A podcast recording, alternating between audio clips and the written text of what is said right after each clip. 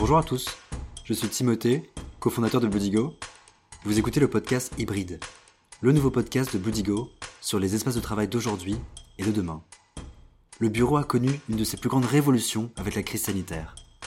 Révolution du télétravail, nouvelles organisations hybrides des entreprises, aménagement des bureaux plus flexibles.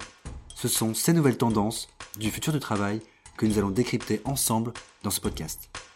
Ils sont architectes, entrepreneurs, consultants, créateurs de coworking, responsables immobiliers, hybrides, donnent la parole à des expertes et des experts au cœur de ces mutations.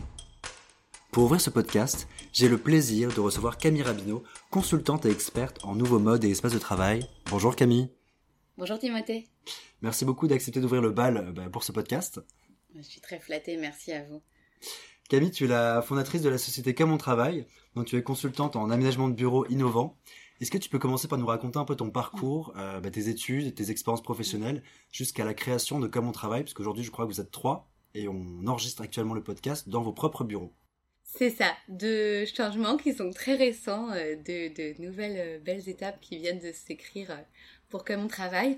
Donc, alors, moi, je suis Camille Rabineau. Euh, moi, je suis urbaniste de formation. J'ai Sciences Po comme étude et je me suis spécialisée euh, assez vite euh, en urbanisme. Parce que j'ai eu un coup de cœur à l'époque, une vraie vocation pour cette matière qui mélange à la fois des aspects, bah, finalement, créatifs, sensibles, hein, à travers l'architecture, la création d'espaces publics, d'espaces urbains, mais aussi avec un vrai impact économique. Alors, en, non, on un peu en ce moment où les villes ont moins bonne presse depuis le Covid, mais c'est vrai que euh, il y a eu voilà toute euh, une période, un un âge d'or hein, des métropoles où c'est là que que voilà s'inventait euh, la valeur, la vie économique, l'innovation, et puis aussi un vrai aspect social qui peut-être finalement moi était ce qui me plaisait le plus, c'est-à-dire de comprendre les modes de vie, les habitudes, les aspirations, voilà des habitants des villes, et c'est exactement tout ça que j'ai retrouvé ensuite dans le sujet des espaces de travail. Et donc voilà, d'un début de carrière en agence d'architecture euh, où j'ai travaillé sur des sujets plutôt de logement, de réhabilitation de quartiers, de grands ensembles, de déplacement aussi. J'ai atterri euh, il y a six ans maintenant sur euh, les sujets des nouveaux modes et des nouveaux espaces de travail, voilà, qui, qui occupent la société que j'ai fondée et qui aura bientôt trois ans. Chez Camon Travail, vous êtes spécialisé dans la conception collaborative d'environnements de travail innovants. Vous accompagnez des projets d'aménagement de bureaux. Est-ce que tu peux nous expliquer les différentes missions de ta société? Donc comme on travaille, euh, en fait, intervient sur ces projets de réaménagement des espaces de travail avec un angle et un, on va dire un fil rouge qui lui est propre, qui est le sujet finalement de l'engagement, l'implication des différentes parties prenantes euh, de l'entreprise, dirigeants, managers, équipes, les, voilà, les associer au projet et également les accompagner euh, dans ce qui parfois représente un vrai changement, un, un vrai bouleversement euh, d'habitude.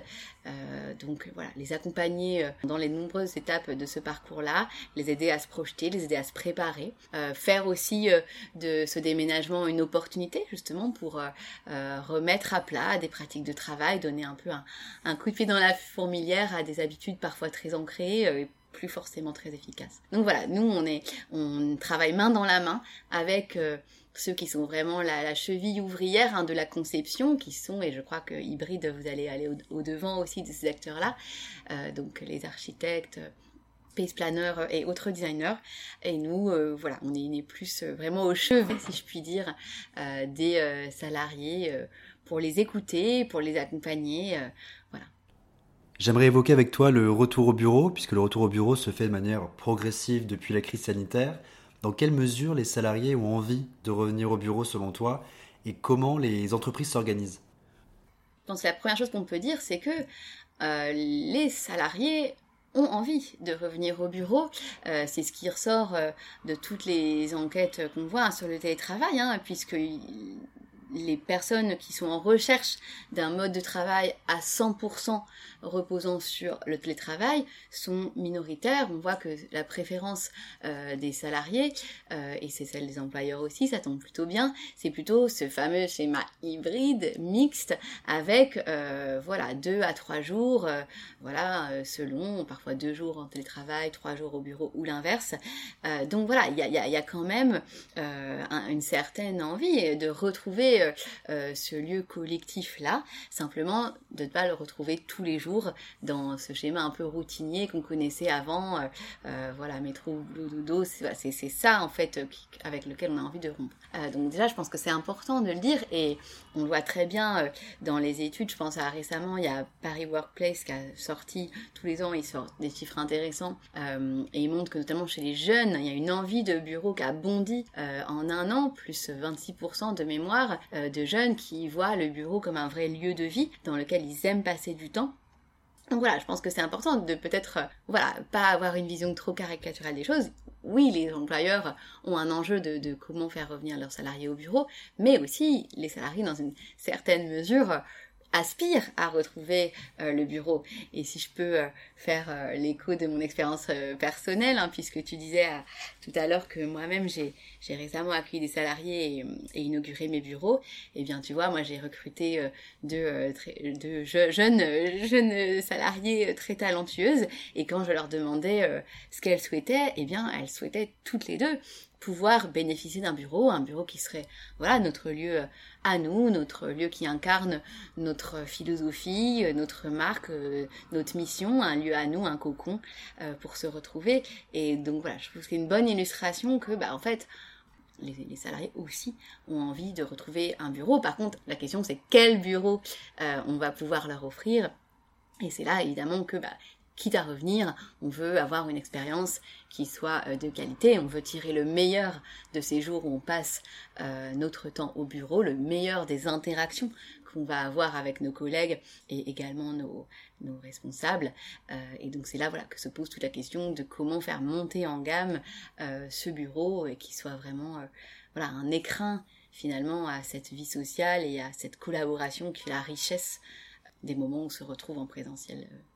On a bien compris que les salariés euh, ont envie de revenir au bureau et justement chez Comme on travaille, dans ta méthodologie, comment tu prends en compte euh, leurs préoccupations et leurs envies? D'abord, je pense que la première chose euh, dont il faut prendre conscience quand on ouvre comme ça ce type de démarche et de réflexion d'une façon un peu plus large aux salariés, c'est qu'il faut être prêt à le faire vraiment. C'est-à-dire, ça paraît bête, mais que ce soit quelque chose d'authentique et de comment dire de réel. Euh, parce que c'est vrai que je pense qu'il y a une conscience dans l'entreprise qu'aujourd'hui, il faut de plus en plus impliquer les salariés euh, sur un certain type de sujet. Maintenant, la question, c'est est-ce que c'est quelque chose de façade ou est-ce que c'est quelque chose de profond? Euh, Et voilà, je pense qu'il faut voilà, se rendre compte que quand on ouvre la parole, les salariés s'en saisissent. Que quand on ouvre la parole, ce qui sort, ça peut être sur tout un tas de sujets aussi, ça peut être le reflet de d'autres dynamiques, d'autres transformations qui se jouent euh, dans l'entreprise, d'autres euh, indicateurs de, climat social euh, plus ou moins serein. Voilà, ça c'est la première chose. Et puis la deuxième, c'est moi si j'avais voilà qu'un élément à donner, qu'un conseil à donner, c'est de faire les choses dans l'ordre, vraiment de manière ordonnée. et ça commence par savoir où on va, qu'est-ce qu'on veut avec ce nouveau euh, aménagement de bureau, euh, quels sont les grands principes clés, les valeurs phares qu'on veut se donner.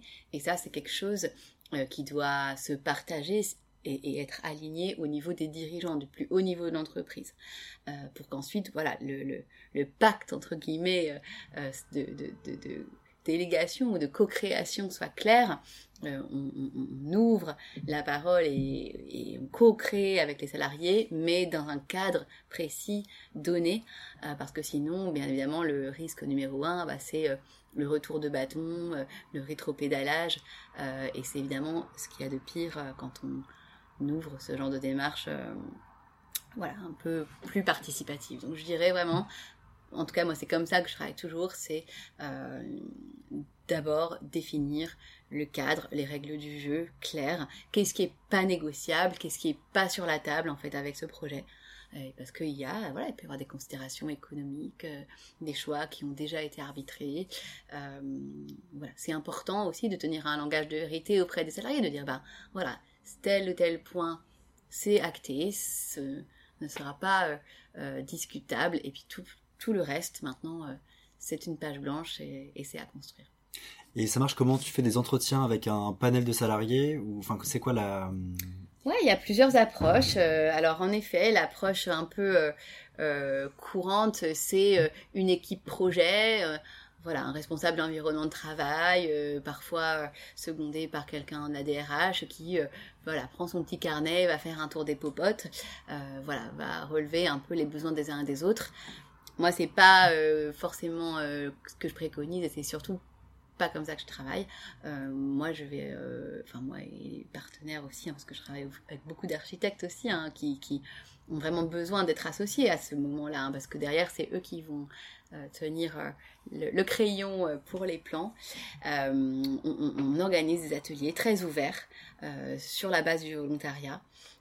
Aux salariés pour qu'ils viennent voilà, s'interroger sur quelles sont nos différentes situations de travail, quels sont nos besoins voilà, les plus variés aujourd'hui, demain, en fonction de la façon dont évoluent les modes de travail, voilà, pour co-créer avec eux euh, une programmation, une palette euh, d'aménagement, d'espace euh, qu'ils vont vouloir retrouver demain. Justement, pour le retour au bureau, comment les, projets d'aménagement de bureaux ont évolué depuis un an, un an et demi et quel a été l'impact du Covid sur l'organisation de ces bureaux en matière de superficie, d'agencement, d'usage? Oui, bon, je pense que l'impact du Covid, il est encore en train de s'écrire et on peut pas tirer de conclusions trop hâtives. On voit à l'heure où on se parle que voilà, certains pays remettent en place des mesures euh, restrictives, etc. Donc voilà, l'histoire n'est pas encore finie là-dessus. Maintenant, je pense que sur ce sujet des modes de travail et du bureau comme euh, pour tant d'autres, ce qu'on peut dire, c'est que le Covid a eu un effet d'accélérateur. C'est-à-dire que toutes les tendances euh, dont on voit euh, les entreprises s'emparer massivement aujourd'hui, c'est-à-dire euh, aller vers un bureau justement qui offre une plus grande variété d'espaces pour offrir un traitement plus qualitatif, notamment de moments de convivialité, des moments informels, des choses qui peut-être avant n'étaient pas regardées avec voilà beaucoup de valeur du point de vue des directions. Bon, c'est des choses en fait qui, qui qui étaient déjà existantes, en fait, qui des choses qui imprégnaient les projets de réaménagement euh, récents depuis déjà une bonne dizaine, quinzaine d'années. Pareil pour la flexibilité, c'est-à-dire avoir des aménagements euh, qui mutualisent les positions de travail entre les salariés en jouant sur le fait que les uns et les autres ne sont pas là tous au même moment. Bon, bah, c'était aussi quelque chose qui se développait. Euh, et bien évidemment, le Covid a, a rendu en fait ces principes-là encore plus pertinents et a donné un coup d'accélérateur à tout ça.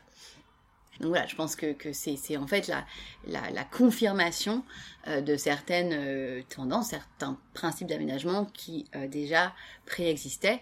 maintenant, pour moi, la grande question un peu inconnue, c'est jusqu'où va aller euh, un peu l'optimisation la, des surfaces, jusqu'où euh, ces nouveaux modes de travail hybrides vont permettre euh, aux directions immobilières de réduire leur surface, puisque voilà, c'est un peu la question que tout le monde se pose.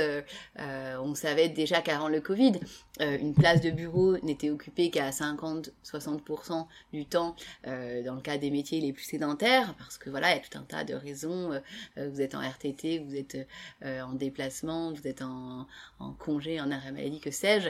tout un tas de raisons pour lesquelles vous n'êtes pas 100% du temps à votre poste de travail. bon, voilà, ça va être encore plus maintenant avec le télétravail. Et donc, jusqu'où on va on pouvoir euh, euh, un peu euh, tailler à la serpe les mètres carrés, alors même que, comme je disais, les entreprises prennent conscience qu'il faut offrir plus d'espace justement pour interagir, pour se rencontrer, pour échanger de manière informelle, pour passer des bons moments, des moments de qualité ensemble. Donc ça, bah, ça nécessite aussi des mètres carrés. donc voilà, c'est un petit peu là, je pense qu'on a un, peu un jeu de vase communicant de mètres carrés individuels qui vont être reversés euh, au pot commun euh, des usages collectifs. Euh, voilà, le, bilan comptable de tout ça, je pense, demandera un petit peu de recul, même si on voit que, par exemple, voilà, le, fait justement de devenir, de venir plus que deux, trois jours par semaine va inciter par exemple les entreprises à se recentrer sur des localisations plus premium, très bien desservies, dans des quartiers très vivants et en centre des métropoles comme là on, on est aujourd'hui, alors qu'il y avait eu voilà, depuis peut-être dix ans, euh, un mouvement vers des couronnes euh, périphériques euh, aux métropoles. voilà, ça peut, ça peut peut-être faire partie des conséquences de cette crise. Il y a une récente étude euh, du BIC euh, sur le boom des coworking. Je ne sais pas si tu l'as vue, elle est sortie la, semaine dernière. Les coworking ont progressé de 60% en France euh, bah, sur deux ans. Qu'est-ce que ça t'évoque, cette tendance? Alors j'avoue que je n'avais pas vu cette étude et elle nécessiterait que je m'y penche de plus près pour savoir ce qu'on met dedans. parce qu'en fait aujourd'hui le coworking ça recouvre beaucoup de choses. Ça recouvre, en tout cas si on se place du point de vue des grands opérateurs de coworking, un WeWork, un Wojo, euh, pour ne citer que, euh, ça recouvre en fait une nouvelle forme d'exploiter l'immobilier qui est de dire euh, je vais vous proposer du bureau comme un service. moi, voilà, on est mettons, j'ai grandi, on est comme on travaille, on est 20-30, vous êtes Blue Digo, vous êtes 20-30, vous allez pouvoir louer 20-30 postes chez un opérateur tiers qui va prendre tout en charge pour vous. Euh, voilà, le café, la propreté, la sécurité, toutes les factures, vous, vous n'avez rien à gérer. Euh, vous êtes voilà clé en main dans vos bureaux. Mais ça, euh, on peut pas dire que c'est du coworking tel que on l'a un peu dans l'imaginaire collectif c'est-à-dire euh, ce grand espace communautaire partagé, ancré dans la proximité et qui était d'abord euh, le, le, travail des indépendants, de très petites structures qui n'avaient pas forcément les moyens euh, de prendre un bail euh, pour elles-mêmes.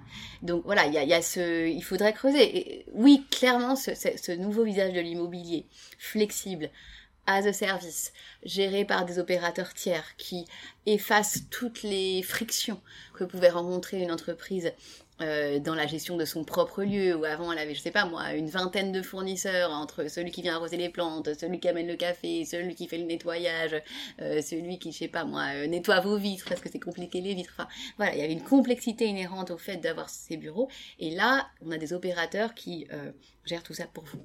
Et ça, oui, je pense que c'est vraiment un des modèles gagnants qui sort de la crise. Maintenant, sur le coworking, plus, on va dire, communautaire, ouvert à tous, pour des usages plus intermittent, nomade, je, suis un petit peu plus euh, euh dubitative. D'abord parce que c'est des structures qui ont pu être fragilisées par la crise faut pas oublier qu'on sort quand même de deux ans, presque deux ans, euh, où il y a eu des confinements, c'est-à-dire des moments de fermeture, euh, où ces espaces n'ont pas pu fonctionner, pas pu euh, avoir du revenu comme ils auraient dû. et puis aussi parce que voilà, c'est un modèle économique, ce, modèle-là, c'est-à-dire qui repose sur des populations nomades, intermittentes, voire télétravailleurs qui ne télétravaillent pas que chez eux mais aussi coworking, ce sont des modèles économiques plus fragiles. D'ailleurs, ce qui ressort de cette étude, c'est qu'il y a une demande euh, plus important pour des bureaux privatifs voilà. et moins pour les open space euh, avec des freelancers, des nomades. Exactement. Bah, les bureaux privatifs, c'est ce que je dis, c'est le, le, le, bureau as a service. Exactement. Mais pour moi, est-ce qu'on peut appeler ça du coworking? Je sais pas. Aller, aller dans un Ojo, dans un WeWork, voir euh, les bureaux d'une start-up de 40 personnes qui prend, bah, en fait, elle privatise un étage ou elle privatise un bout d'étage. Elle a, en fait, son univers à elle. Oui, je dis pas que des synergies ne peuvent pas naître dans certains espaces partagés, etc. Enfin, ça ressemble surtout quand même à euh, du bureau exploité par un tiers. Euh, oui, et moins un tiers-lieu où tout le monde se, connecte. Avec euh. un esprit de communauté très fort, un projet de lieu en soi, ouvert à tous, tel qu'était en tout cas le coworking du manifeste de ses origines en tout cas. J'aimerais revenir sur l'hybridation des espaces de travail, sur ce modèle mixte, présence au bureau et télétravail. En moyenne, les salariés télétravaillent deux jours par semaine. Qu'en penses-tu? Est-ce que c'est l'avenir des espaces de travail selon toi? Ce qu'on sait aujourd'hui, et à nouveau, hein, je crois que ce qui est passionnant dans la période qu'on est en train de vivre, c'est que l'histoire, elle s'écrit euh, euh, voilà, euh, sous nos pas, sous nos yeux, donc il faut être prudent dans les conclusions trop hâtives, mais en tout cas, les études montrent que c'est la solution plébiscitée. C'est-à-dire que plus personne dans les salariés, en tout cas très, ils sont minoritaires à vouloir revenir complètement à un schéma de 5 jours sur 5 au bureau.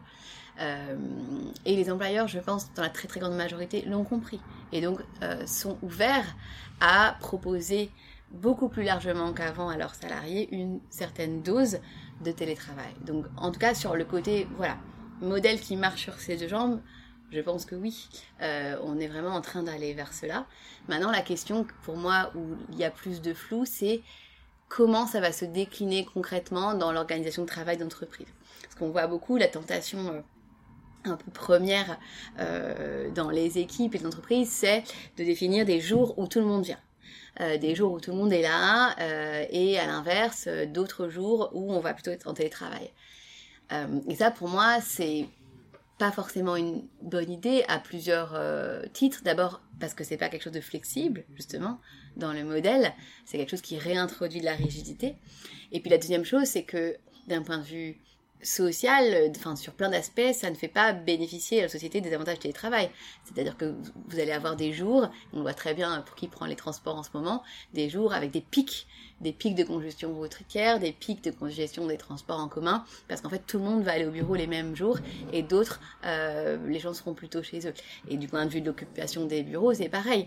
Euh, on va être beaucoup plus sur un espace de travail qui sera certes certaines journées en tension parce que tout le monde sera là, d'autres vides, avec cet effet un peu lugubre qu'auront les salariés euh, qui mettront les pieds dans ce bureau vide ce jour-là.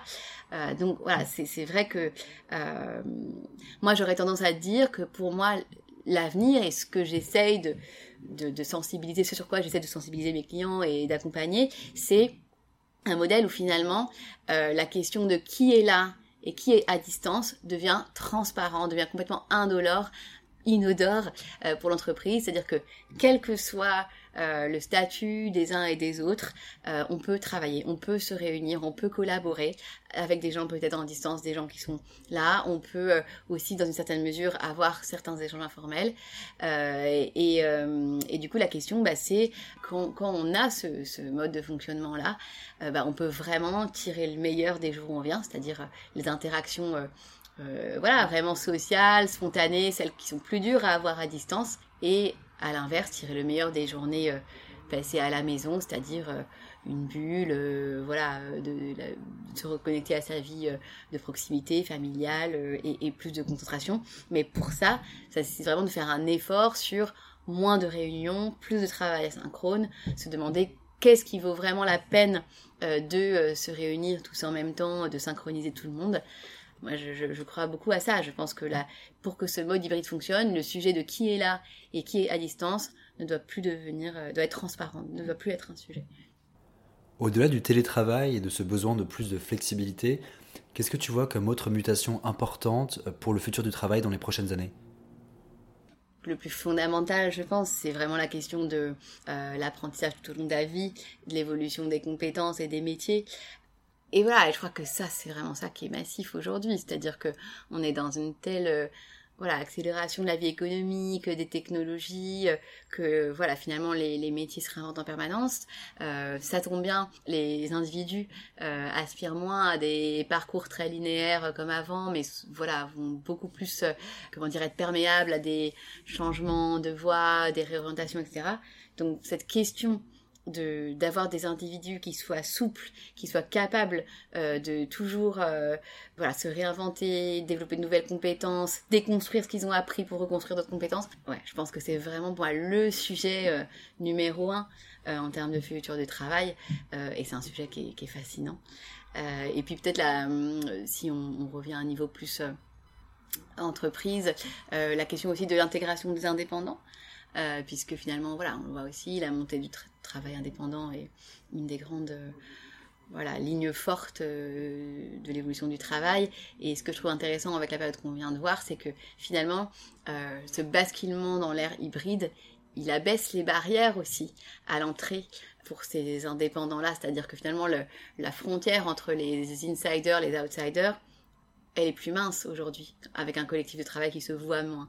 Donc ça fait plus de place aussi aux indépendants pour euh, mener des missions dans l'entreprise. Voilà, avec évidemment des, des bénéfices et des risques qu'il faut, qu'il faut limiter, notamment sur les sujets de protection sociale. Je ne veux pas m'égarer. Merci beaucoup Camille, en tout cas, on est super content de t'avoir eu euh, en invité euh, pour ce podcast. Ben, je suis plaisir partagé, longue vie à hybride. Euh, voilà, j'ai hâte connaître aussi la suite, la suite de vos invités et leur, leur variété. C'est la fin de ce premier épisode d'Hybride. On espère que ça vous a plu. On vous retrouve très vite avec un nouvel épisode sur l'avenir des espaces de travail. Si vous avez aimé ce podcast, n'hésitez pas à nous mettre des étoiles sur Apple Podcast. À très bientôt sur Hybride.